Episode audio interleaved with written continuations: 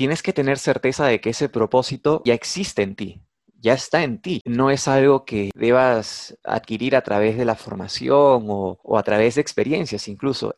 Ayudan, ayudan, pero porque te reflejan algo de ti que tú no conoces necesariamente. Bienvenido a Lánzate y Emprende. En este podcast no solo conocerás de emprendimiento, también empezarás a trabajar en tu mentalidad, porque no solo basta con trabajar, sino también hacerlo con la mentalidad correcta, porque emprender no es un puesto de trabajo, emprender es un estado mental. Aquí conoceremos a personas con gran trayectoria en el campo del emprendimiento, quienes nos darán a conocer el mindset para emprender. Ya sea si estás por iniciar un proyecto o ya lo iniciaste, estás en el podcast correcto Así que comenzamos.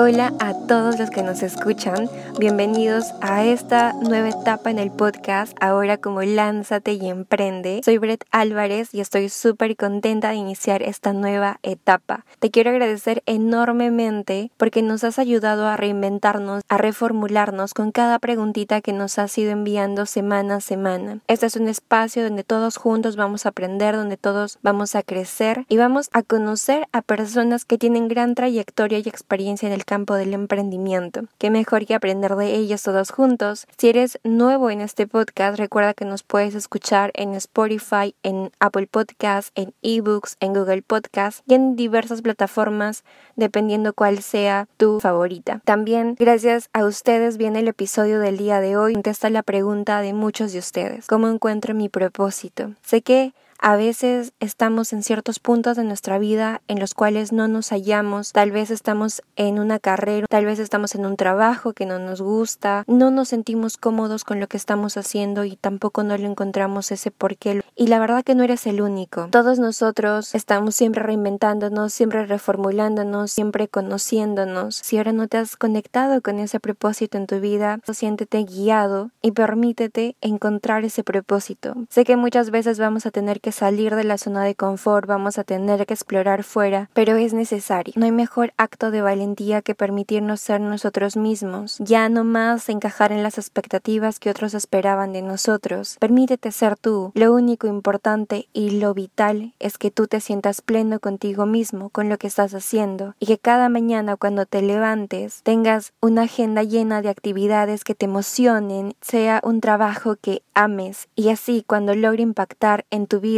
podrás también impactar en la vida de otras personas. Recuerda de que es un camino de volver a reconocer ese propósito en ti y el día de hoy tenemos a un invitado espectacular quien nos va a contar su historia y también nos va a dar algunos tips para poder encontrar ese propósito dentro de nosotros. Así que sin más nos vamos a esa entrevista.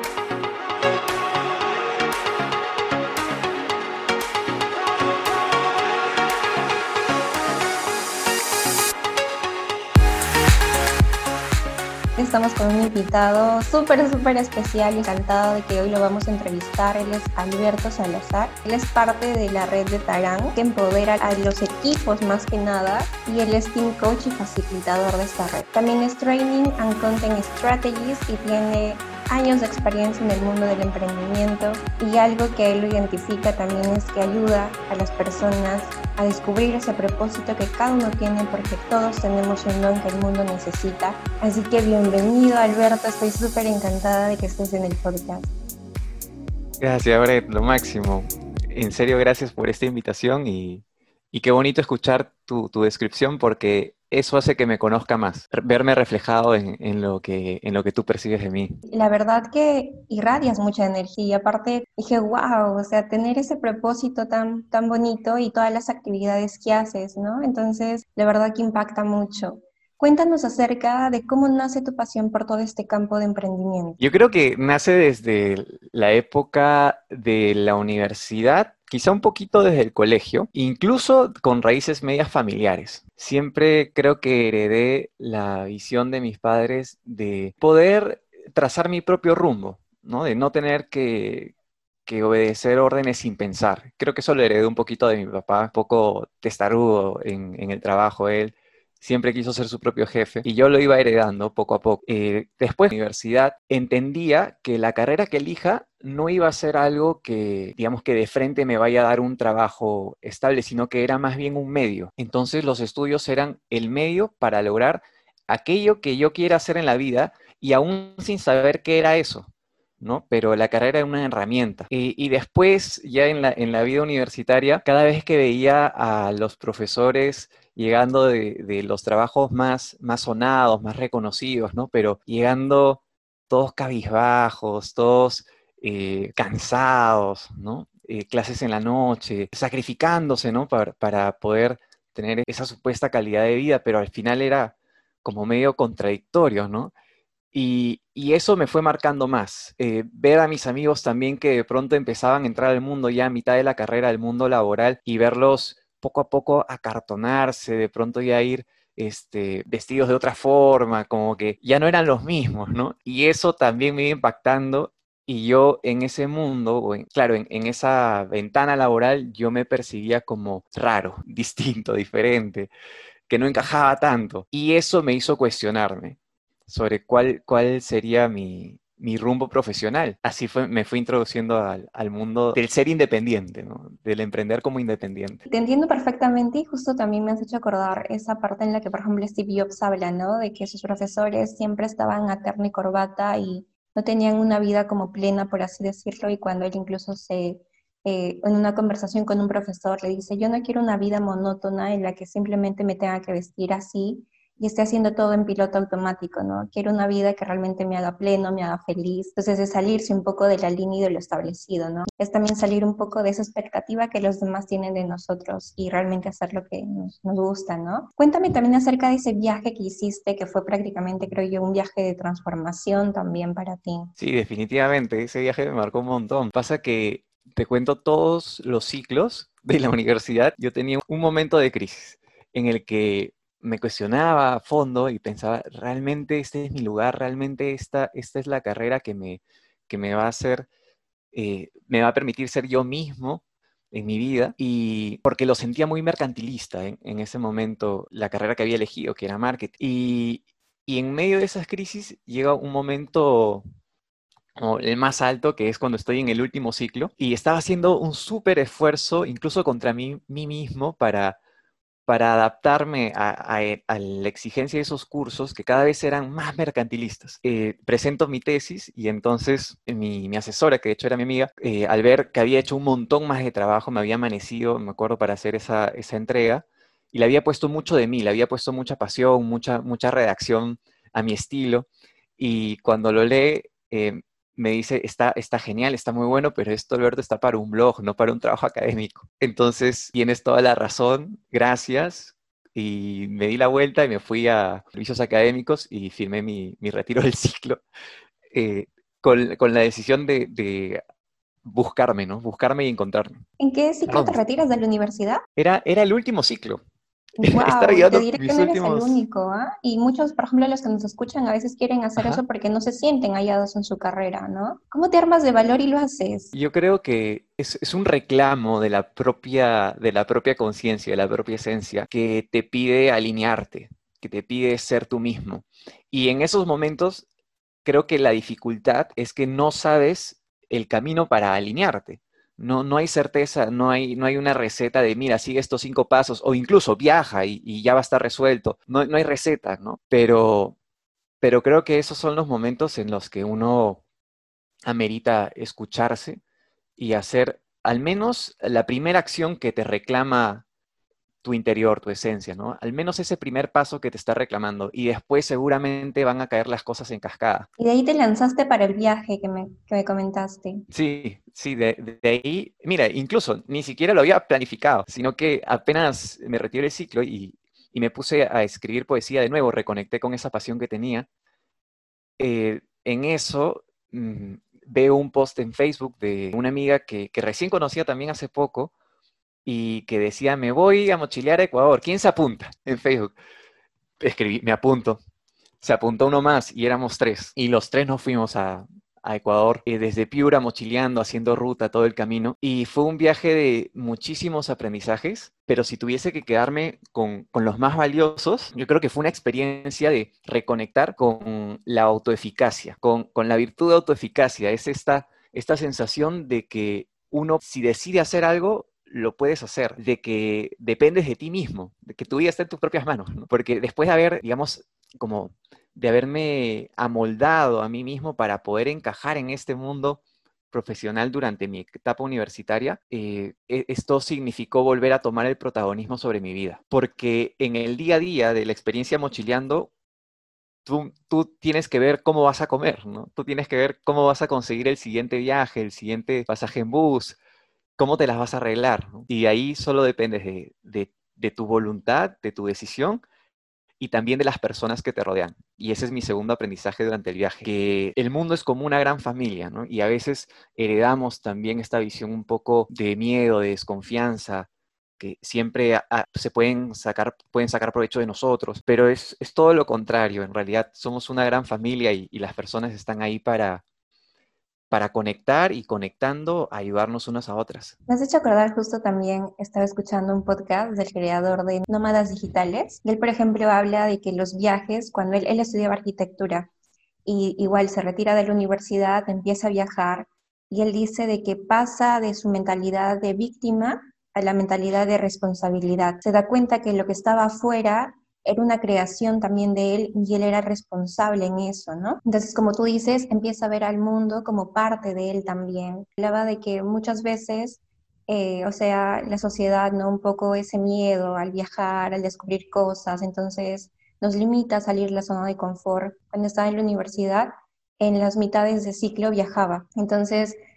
yo amo el Perú, en verdad a mí me encanta porque siento que viajar por el Perú es como viajar por todo el mundo porque conoces a personas de diversos lugares. Entonces es bonito y yo, o sea, conectarme con otras personas te abre mucho la percepción a veces un poco limitada que uno puede tener, ¿no? Y totalmente de acuerdo con lo que dices, ¿no? Literal, uno caminaba y por ahí te encontrabas a gente eh, que no te conoce, pero te sonreía y, sentías que, estabas en, en, tu hogar. Y eh, una noche que marcó un, un punto de inflexión en el viaje, que fue que Estábamos en Baños de Aguasanta, es una ciudad de Ecuador donde está el columpio del fin del mundo ese columpio que está en una casa del árbol en, medio de una montaña.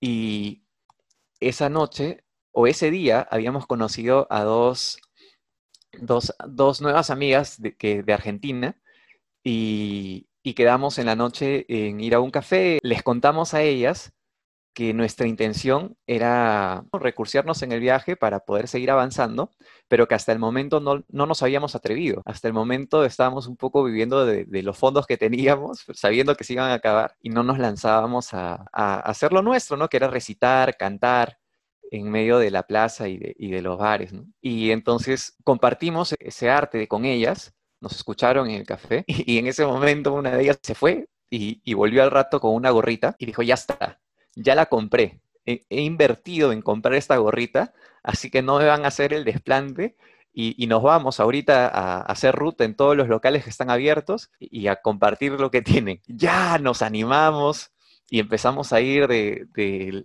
local en local, recitando, cantando, presentándonos en inglés y, y esa noche hicimos lo suficiente como para comer una hamburguesa entre todos y ir a nuestro siguiente destino. Y a partir de ahí, ya durante todo el viaje, en cada transporte, en cada bus, íbamos compartiendo nuestro arte. Cada día no estaba planeado y estaba repleto de experiencias nuevas, distintas. Entonces, un día bien vivido era como, como un mes de vida. Definitivamente. Y cuando vuelves acá a Perú, ¿cómo así te encaminas con el propósito que ya empiezas como a descubrirte un poco más. Cuéntame, ¿cómo así te redireccionas? Remontarme a pensar en eso es, bonito porque es como extraer la, pepita de los aprendizajes que en ese momento uno vive de manera inconsciente, ¿no? solo dejándose llevar un poco. Lo que sucedió al volver, primero fue que sabía que, la energía que había ganado en esa experiencia, ese protagonismo, ¿no? de, saber que soy el, dueño de, mis decisiones, que puedo construir mi vida, eh, sabía que eso se iba a pasar con la rutina, sabía que se me iba a pasar esa energía. Entonces tenía que aprovecharla en ese momento cuando recién la tenía fresca. Y entonces primero que escribí todos los aprendizajes que había tenido, los escribí en una, en una notita eh, que guardé en mi billetera. Y luego decidí seguir recitando poesía. Aunque no esté mochileando, pensaba de vez en cuando me subiré a un bus y, recitaré por, el mero placer de hacerlo y para no perder esta, esta emoción que se siente compartir tu arte, ¿no? Compartir tu esencia con otros, exponer. Y, así lo fui haciendo por un tiempo fui creciendo también con, la poesía, fui, seguí escribiendo, por ahí tuve una página y de pronto eh, salió un, un, evento que se llamaba el Slam de Poesía, el Slam de Poesía Oral de, del Perú, y, y, me metí a compartir justamente lo que yo hacía, que era, que era recitar la poesía así, de, de, con el cuerpo, de manera como, como performance, ¿no? Y encontré ahí pues un, escenario más para compartir ese don y llegué a ganar el, el, premio en el 2017 del Slam de Poesía. Y yo creo, te lo cuento, no por el, el hecho de, de, del premio, sino porque creo que fue un aprendizaje también, porque me mostró que aquello que yo enterré desde la época de la adolescencia, de pronto era algo que tenía mucho para dar al mundo. Y yo no tenía idea, porque había estado cinco años un poco debajo de esa profesión que supuestamente me iba a llevar a, a un rumbo claro, ¿no? Y al final, lo que tenía para compartir lo encontré en otro lado cuando fui buscando hacia adentro. Creo que eso, eso marcó mi vuelta y al mismo tiempo decidí que otra vez que mi carrera no sería ese camino fijo como acartonado para, para, seguir, mi, para seguir un rumbo profesional, sino que otra vez volvería a ser esa herramienta para construir lo que soñaba.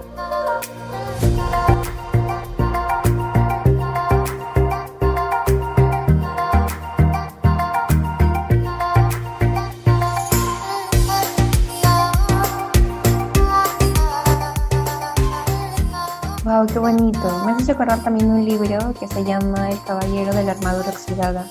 ¿no? A veces nosotros estamos tan en las rutinas, tan así que ya nos es como que un poco difícil movernos o hacer algo fuera del usual, ¿no? Entonces, volver a reconectarte con esa energía fue prácticamente como que te liberaste de esa armadura oxidada que estabas teniendo en esos años de universidad y te volviste a reconectar contigo, ¿no? A veces creo yo que un poco en las universidades, por ejemplo, una profesión no es el propósito de vida, ¿no? Muchas veces las personas confunden eso de que cuál es su propósito de vida, no sé, ser arquitecto, ser abogado, pero eso no es el propósito, un propósito no es un título, ¿no? Entonces el propósito va mucho más allá, incluso también eso rompe el paradigma que a veces dicen de tienes que ir a la universidad a ser alguien en la vida. ¿Y qué pasa si no voy, no soy alguien? ¿No? Cuando realmente ya lo somos todo en cada momento. Entonces, a veces esas creencias también que nos limitan. Prácticamente allí ya estabas emprendiendo porque saliste de zona de confort, empezaste a hacer lo que te gustaba. Me imagino que alrededor había muchas críticas también de los familiares, cómo dejó su carrera, este, de los amigos, incluso que ya estaban graduándose. Entonces me imagino que ahí también, o sea, tú saliste de la zona de confort, te arriesgaste a hacer lo que amabas y los resultados también, ¿no? Ese premio que también bien merecido para ti. Cuéntame luego, ¿cómo vas como descubriendo tu pasión para incluso ser luego training y hoy en día, por ejemplo, este, ser uno de los team coach facilitadores de, de la Red Arán. Claro, de, de, desde ese momento que, que vuelvo del viaje hasta la fecha, creo que lo que fue sucediendo progresivamente, poco a poco, fue una suerte de integración. ¿no? Uno se empieza a integrar. Y em, empecé a, a, a, integrar justamente esta pasión, esta dimensión artística, ¿no? que había dejado un poco empolvada con lo que entonces era, era mi carrera y también otras formas que iba descubriendo que servían para ayudar personas, que de hecho es la, la pasión por, por educar, por, por, entrenar, surge a mitad de la carrera también de improviso, cuando un amigo me dice, oye, va a haber un evento, vamos a facilitar un, un training, un outdoor training en, en ICA, y, nos falta una persona, ¿no? Y yo te he visto que que manejas los grupos, que te gusta estar con las personas, ¿no? Entonces, ¿qué te parece si vas? Ya. Y eso sucedió a mitad de mi carrera y también fue algo anecdótico, hasta que cuando en el, en el deseo, en la decisión de, de encontrar cuál era ese, ese tesoro que podía compartir con el mundo, empiezo a juntar las piezas y vuelvo a tomar esta pieza que tenía que ver con el entrenamiento, con la educación de personas, y todo se empieza a mezclar, ¿no? Es como un rompecabezas de diferentes colores, diferentes piezas, y, es algo que, se, que sigo, sigo explorando, sigo juntando de diferentes formas, porque porque cada vez descubres algo nuevo, ¿no? Eh, entonces, yo lo resumiría así, ¿no? Desde entonces hasta el momento ha sido un, integrar y descubrir... Ah, y este hallazgo también fue súper clave para lograr esa, esa integración. Y es que en algún momento me di cuenta que para mí trabajar había sido sinónimo de sacrificio, justamente por lo que había visto en la universidad a los profesores llegando cansados, ¿no? Eh, entonces, eso mm, como que no me permitía sentirme cómodo en la, posibilidad de, desarrollarme profesionalmente. Y entonces, no recuerdo exactamente cómo ni en qué momento, pero llego a la, conclusión de que trabajar es sinónimo de ayudar, no más. Es, es lo mismo. Y entonces se me conecta todo, todo eso que estaba como separado en dos, porque durante toda mi, infancia y adolescencia tenía el propósito de ayudar personas, lo tenía claro, pero de pronto llegó la época universitaria y era como que trabajar, sacrificarse, oficina, ¿no? Y cuando entendí que trabajar era sinónimo de ayudar, se juntaron las dos cosas y entendí que entre más ayude a otras personas, entre más les dé de mí, entre más les resuelva algún problema, entonces, entonces más digamos, exitoso sería, ¿no? Eh, más crecería a nivel profesional, más crecería como persona y más lograría ese, ese ideal que, que el sistema como que nos vende, ¿no? Pero el secreto estaba en ayudar. Me encanta esa definición de éxito, que es realmente ayudar a las demás personas, ¿no? Entonces, yo creo que también ese significado te ayuda a ti mucho a conectar con, con tu propósito. Incluso, por ejemplo, lo que tú me cuentas, has conectado puntos, incluso como dice Steve Jobs, pasamos por ciertas etapas en la vida y que a veces no entendemos y decimos, ¿por qué estuve allí? Pero luego pasan las cosas, tú volteas y dices, ajá, eso me ayudó. Porque, por ejemplo, en la universidad, tal anécdota que fuiste a, liderar ciertos equipos, esa experiencia que tuviste, realmente la vida siempre te manda señales y situaciones donde te hace ver ese don, ese propósito que uno tiene. Y a veces uno está tan encajado con sus ideas que en el momento no lo ve. Es en el tiempo cuando van pasando ciertas situaciones en las que uno dice, ajá, esto pasó, yo fui bueno en esto, aquí también tengo este talento en el otro. Entonces, por ejemplo, a veces muchos eh, jóvenes quieren buscar ese propósito, ¿no? Porque a veces uno cree que eh, si no voy por lo establecido, de tener una carrera, de tener un título, ¿qué va a ser de mí? ¿Cuál va a ser mi propósito en la vida? O incluso, por ejemplo, los chicos no logran ingresar a las universidades, se quedan allí y piensan que ya no tienen propósito. Cuéntame cómo tú, eh, es tu trabajo en, en eso, en inspirar a que otros vuelvan a reconectarse con ese propósito que tienen, ¿no? Tal cual, tal cual, porque como tú lo has dicho, más allá de, de, el trabajo en innovación educativa o el trabajo en coaching de equipos, mi, verdadera misión es esa, hacer que otras personas reconecten con su propósito, que se descubran a sí mismas. Y claro, si, si tuviese alguna persona enfrente mío que me dice, oye, Alberto, ¿cómo, ¿cómo hago? ¿no? ¿Cómo hago para encontrar ese propósito? Entonces, yo le diría que primero, ese, tienes que tener certeza de que ese propósito ya existe en ti ya está en ti. No es algo que debas adquirir a través de la formación o, a través de experiencias incluso. Ayudan, ayudan, pero porque te reflejan algo de ti que tú no conoces necesariamente. Pero ese propósito ya está en ti. No, no, no tienes que salir afuera, al contrario, tienes que meterte más adentro de ti. ¿Cómo? ¿Cómo hacerlo? Hay, diferentes herramientas que pueden servir. Una, por ejemplo, es observar tu propia historia, identificar aquellos momentos que hayan significado más para ti, que te hayan marcado más y que puedas decir, estos, estas situaciones, estos momentos me han hecho la persona que soy hoy día. Y después de que los identificas, te preguntas, ¿qué los hace tan especiales? ¿Qué hubo en ese momento? Lo revives tal cual. Y entonces te preguntas, ¿qué tiene de especial? Y le sigues el hilo, le sigues el hilo. Y, y bueno, este elemento, ¿no? esta conversación de repente, eso fue lo que lo hizo especial. ¿Y qué tenía de especial esa conversación? Y sigues ahondando y sigues ahondando hasta que encuentras esa chispa que, es la esencia de esos momentos que te han marcado. Y vas encontrando un patrón en común. entre esos momentos. Y eso ya revela bastante de cuál es el motivo por el cual tú emprendes todo lo que emprendes, por el cual tomas las decisiones que tomas, ¿no? Está allí, está allí ese patrón. Otra manera que me gusta mucho a mí, porque soy también bastante de, mis amigos, me, encanta pasar y conversar con mis amigos, pasar tiempo con ellos. Otra manera que, a mí me gusta mucho es preguntarle a las personas que, que, estimas, que son cercanas a ti, ¿por qué eres su amigo? ¿no? ¿Qué valoran ellos de ti? ¿Cómo, ¿Cómo has impactado en sus vidas? Y diferentes formas de hacer la misma pregunta, pero que es, ¿qué valor le doy a tu vida? Y lo más probable es que la primera respuesta sea algo como estándar, eh, bueno, porque me caes bien. ¿Y, ¿Y, por qué te caigo bien?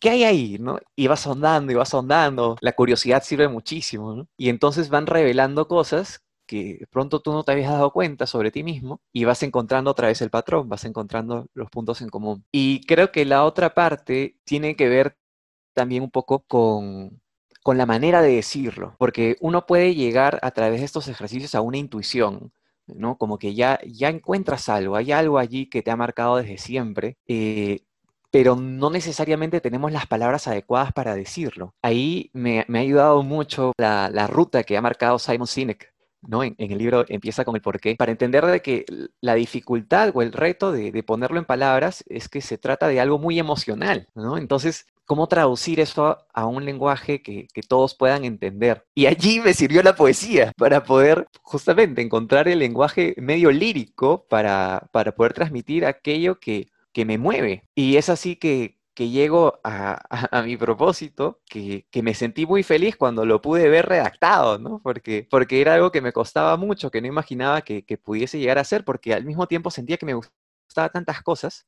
hasta que encontré el hilo en común que era inspirar la alegría y la libertad de ser uno mismo en el servicio a los demás.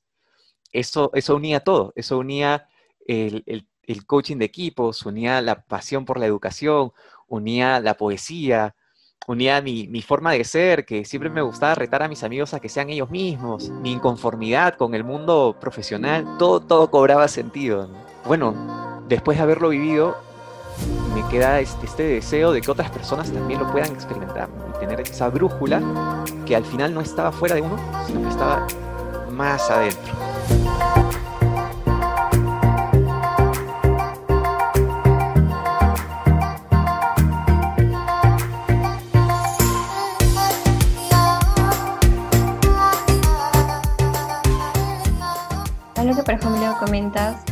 Encontrar esos momentos, ¿no? Por ejemplo, tú cuando estabas en la universidad no te gustaba un poco la metodología que usaban y quién se imaginar que años después tú ibas a capacitar a los profesores a innovar en el sistema de educación, a que los, los alumnos pues exploren más, innoven más. Entonces, uno, por ejemplo, cuando está, tiene un propósito con solucionar algo, es porque ha vivido primero de primera mano la problemática, ¿no? Y los emprendedores, por ejemplo, siempre han pasado por eso, saben de lo que trata y por eso se sienten muy conectados con, ese, con, querer dar una solución a lo que en su momento pues han pasado. Y la verdad que, como tú dices, ¿no? Encuentras el hilo y todo se va dando, incluso por ejemplo, mencionas a Simon Sinek, ¿no? Con ese libro de Encuentra tu porqué. Y él también comenta, ¿no? De que sus amigos en la oficina, pues todos cabizbajos, la gente no tenía, o sea, iba por obligación, iba a trabajar por más que por propósito, por dinero, entonces era una vida muy vacía. Incluso les pasaba, por ejemplo, que tú hacías una pregunta, me decía, ¿por qué hago lo que hago? Y es una pregunta, uff, increíble, porque la mayoría ni siquiera sabe por qué hace las actividades en el día. Termina el día y dice, y, o sea, tal vez lo hice en piloto automático, con qué propósito lo hice, con qué fin, para qué realmente, a dónde llego haciendo esto. Y es una pregunta en verdad que a mí dije, wow, esta pregunta es bien fuerte, ¿no? ¿Por qué hago lo que hago? Creo yo que es una pregunta que todos nos deberíamos hacer día a día. Como tú dices, incluso llegando del viaje, tenías tanta energía y yo creo que eso es lo que mueve a la gente, tener esas ganas de quererse comer el mundo, de querer hacer las cosas, porque sabemos que esa energía no está donde siempre nos han dicho que es en el en términos del colegio, te vas a la universidad, te empleas y, y listo. O sea, esa energía no estaba allí. Y cuando nos toca descubrir, cuando nos toca salir, descubrimos otra versión de la vida y decimos, wow, Y dar ese salto también pues requiere de mucha valentía, ¿no?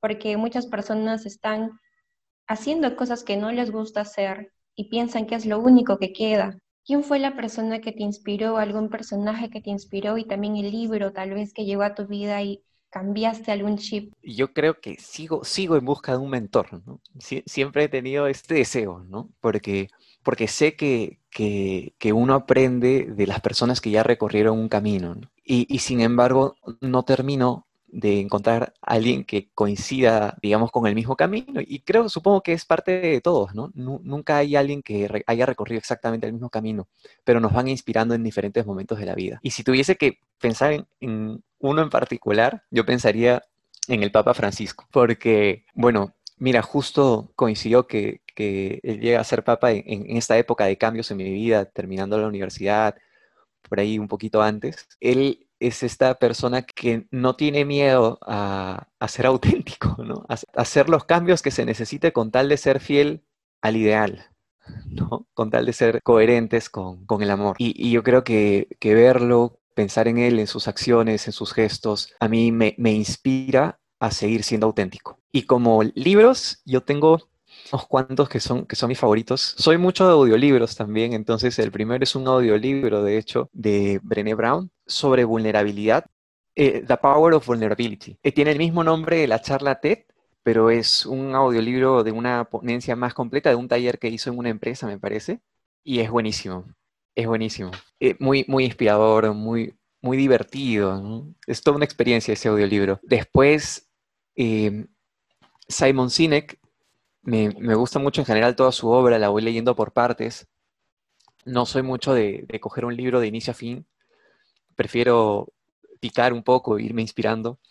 Y uno que también me gusta bastante y que hace esta conexión de, de la búsqueda del propósito con el entorno organizacional, el entorno de empresas, eh, Reinventing Organizations, de Frederick Laloux.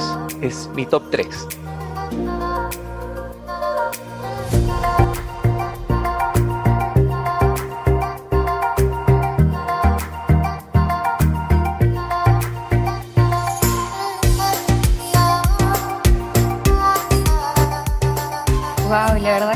Por ejemplo, mencionaste a Brené Brown, yo la conocí a ella en Netflix, justo ahí también tiene una conferencia que hizo, y algo, una frase que a mí se me quedó fue que ella dice, ¿no? Lo más escalofriante, lo más aterrador, realmente es llegar a un punto de tu vida y decir, ¿y si lo hubiera hecho? ¿No? Ese arrepentimiento que tal vez uno puede tener. Así que es cuestión de atrevernos a ser vulnerables, incluso dice, no hay mayor, como mayor símbolo de ser valiente que permitirse ser vulnerable, porque muchas veces pensamos que la vulnerabilidad es debilidad, cuando tiene todo lo contrario, ser vulnerable, permitirse ser uno mismo, es el mayor acto de valentía que podemos hacer, porque no todos se atreven a ser eh, auténticos, ¿no? Porque muchas veces estamos eh, subyugados al que dirán, al que pensarán de mí, al no tengo que seguir haciendo esto. Y eso creo yo que cava mucho en nuestro propósito, ¿no? Lo oculta. Entonces no nos conectamos porque siempre tratamos de cumplir las expectativas de otros. Entonces dar ese salto también es ser valiente, ¿no? Y no significa que tampoco no tengamos miedo, ¿no? Sino que a pesar del miedo también incluso lo hacemos. Por ejemplo, ustedes en Grupo Tarán también hablan acerca de las empresas. Una empresa camina con propósito. Tal cual. Y, de hecho en las empresas se necesita mucho esta visión. ¿no? Se necesita mucho que vuelvan a ser enteras, igual que las personas. Yo, yo relaciono mucho el concepto de autenticidad con el de ser entero, porque parece que justamente por alcanzar esas, esas expectativas de otros, esos sueños ajenos, esa imagen, nos vamos cortando partes de nosotros, ¿no? Vamos retirando parte de nosotros que, es, que es nuestra esencia. Y, entonces nos volvemos más seres humanos más reducidos, ¿no? más fragmentados. Entonces, ganar autenticidad es volver a integrar esas partes de ti que, que, dejaste tiradas porque el mundo te decía que no servían. Y las empresas están llamadas a hacer lo mismo, porque también en el en el proceso de integrarse a este mundo y de ofrecer valor y de crecer y de ser exitosas y rentables, han, eh, eliminado partes de ellas que son tan importantes y que tienen tanto para dar. Han eliminado por ahí partes que tienen que ver con la, con, la parte humana de, de, la gente, con darles un propósito inspirador, con la colaboración, con la ética, incluso la moral, con la espiritualidad. Es algo humano y las empresas están hechas de humanos, entonces es volver a conectar con esas partes que en algún momento la sociedad industrial dijo esto no sirve. Y hoy, entre muchos, nos damos cuenta de que sí tiene mucho que decir y mucho que dar al mundo.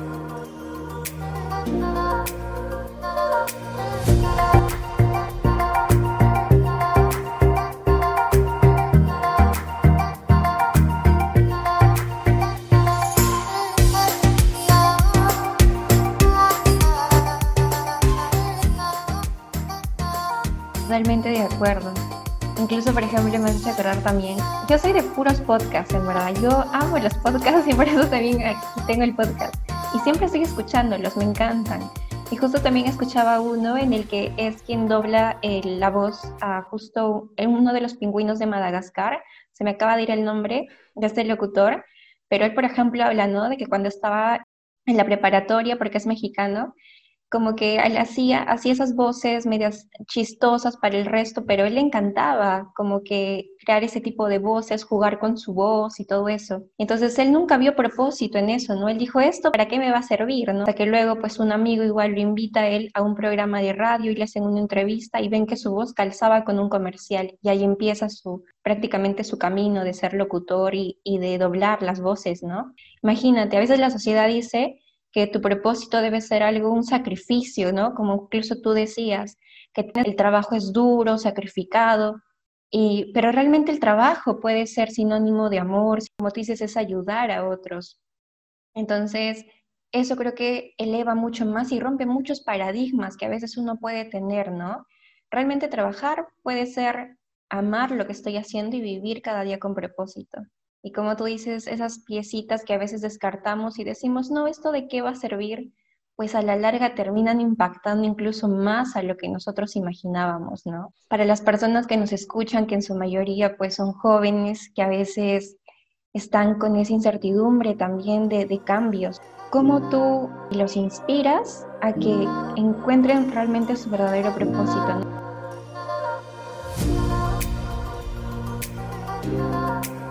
Bonito, qué bonito. Mira, si es que algo de lo que hemos conversado ha resonado en ti, es porque tu corazón te está pidiendo algo más de lo que estás viviendo actualmente. Y si es así, ahí tienes la pista, tienes la llave para seguir explorando.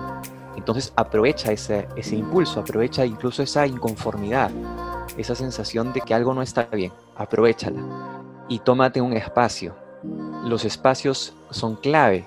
Incluso viajar es un espacio.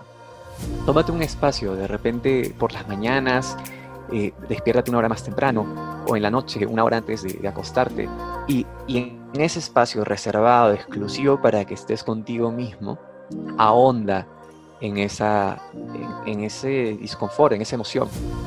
Y empieza a escucharte. Y lo que escuches, escríbelo, profundiza y luego, tan importante como escucharte, compártelo con otros. Porque creo que es clave que en este proceso de autodescubrirnos empecemos a darnos cuenta del valor que tiene eso que empezamos a encontrar dentro de nosotros y en nuestra historia. Tal como le sucedió al, al, locutor, ¿no? el que hacía las voces. Eh, no nos damos cuenta hasta que nos atrevemos a compartirlo con otros y entonces empieza a, descubrir esas sonrisas, empieza a descubrir este impacto que tiene el hecho de que seas tú mismo en la vida de otras personas. Y entonces encontrarás esa, esa llamada, esa, esa vocación, ese don que tienes para compartir con el mundo entero. Y no te preocupes por, y entonces ya, y si me dedico a esto, ¿de qué voy a vivir? Es que trabajar es ayudar entre más compartas tu don con otros, la retribución va a ser automática y entonces hasta te olvidarás de, eso porque va a ser una consecuencia automática y vas a estar enfocado en lo que realmente importa, que es ayudar a otros y tocar sus vidas.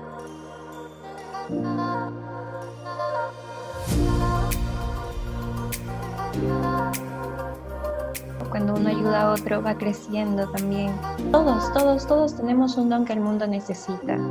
Todos. Si, si estamos acá es porque tenemos un propósito y hay que ser valientes para ir tras eso que queremos realmente. La verdad que estoy encantada por el episodio de hoy. Yo sé que esto a muchas personas pues les va a ayudar y va a contribuir demasiado porque a veces estamos tan limitados con creencias, pero este podcast que anime a más personas a que salgan de su zona de confort, a, pesar de que los demás digan, ¿no? Eh, o comenten acerca de eso. El que dirán siempre es, siempre es una constante, ¿no? incluso más allá de la época, o sea, en la que marca tu familia, ya, sales de eso, tus amigos, incluso después de eso, el trabajo, tus mismos compañeros de equipo, tus mismos jefes, ¿no? Pero ahí es donde, donde los espacios que uno tiene para escucharse te salvan, ¿no? Porque te piden esa, esa, esa coherencia, ese alineamiento y descubres también que no estás solo en ese camino, ¿no? Estoy seguro que, nuestros amigos al, escuchar este podcast se dan cuenta de que no son los únicos, de que somos muchísimos. Y entonces ese sentido de comunidad también te alienta a, hacer lo, que sabes que tienes que hacer incluso contracorriente, contra, contra el que irán. La verdad que estoy muy muy contenta de que nos hayas compartido tu historia en este podcast, en este espacio de Lánzate y Emprende, porque en serio, a todos los que nos oyen, láncense y atrévanse realmente a vivir ese sueño que, que quieren realmente. Así que muchísimas, muchísimas gracias Alberto. Este episodio en verdad es de impacto total. Muchas, muchas, muchas gracias cómo te pueden contactar las personas que te escuchan, si quieren preguntarte algunas cosas. Oh, con toda confianza eh, me pueden escribir linkedin.com, raya in, raya Alberto David Salazar, todo junto. Y ahí está mi contacto, mi correo, mi teléfono. Alberto es un gran coach y facilitador en cuanto a empoderar equipos, así que muchísimas gracias Alberto este episodio ha sido súper increíble, espero haya podido despejar las dudas que tenías. Recuerda de que todo el conocimiento en acción es poder. Así que todo lo aprendido durante este episodio llévalo a la práctica y empieza a hacer esos ejercicios de volver a ver cada fragmentito tuyo sin minimizarlos, porque a veces en esos fragmentitos que pensamos que no tienen potencial son los que terminan creando un gran impacto en nuestra vida. Recuerda que la acción y el constante movimiento nos ayudan a descubrir nuestro propósito. Cuando uno se mueve, le demuestra a la vida que realmente tiene la intención de reconocer algo y ten la seguridad de que esa respuesta va a llegar a tu vida.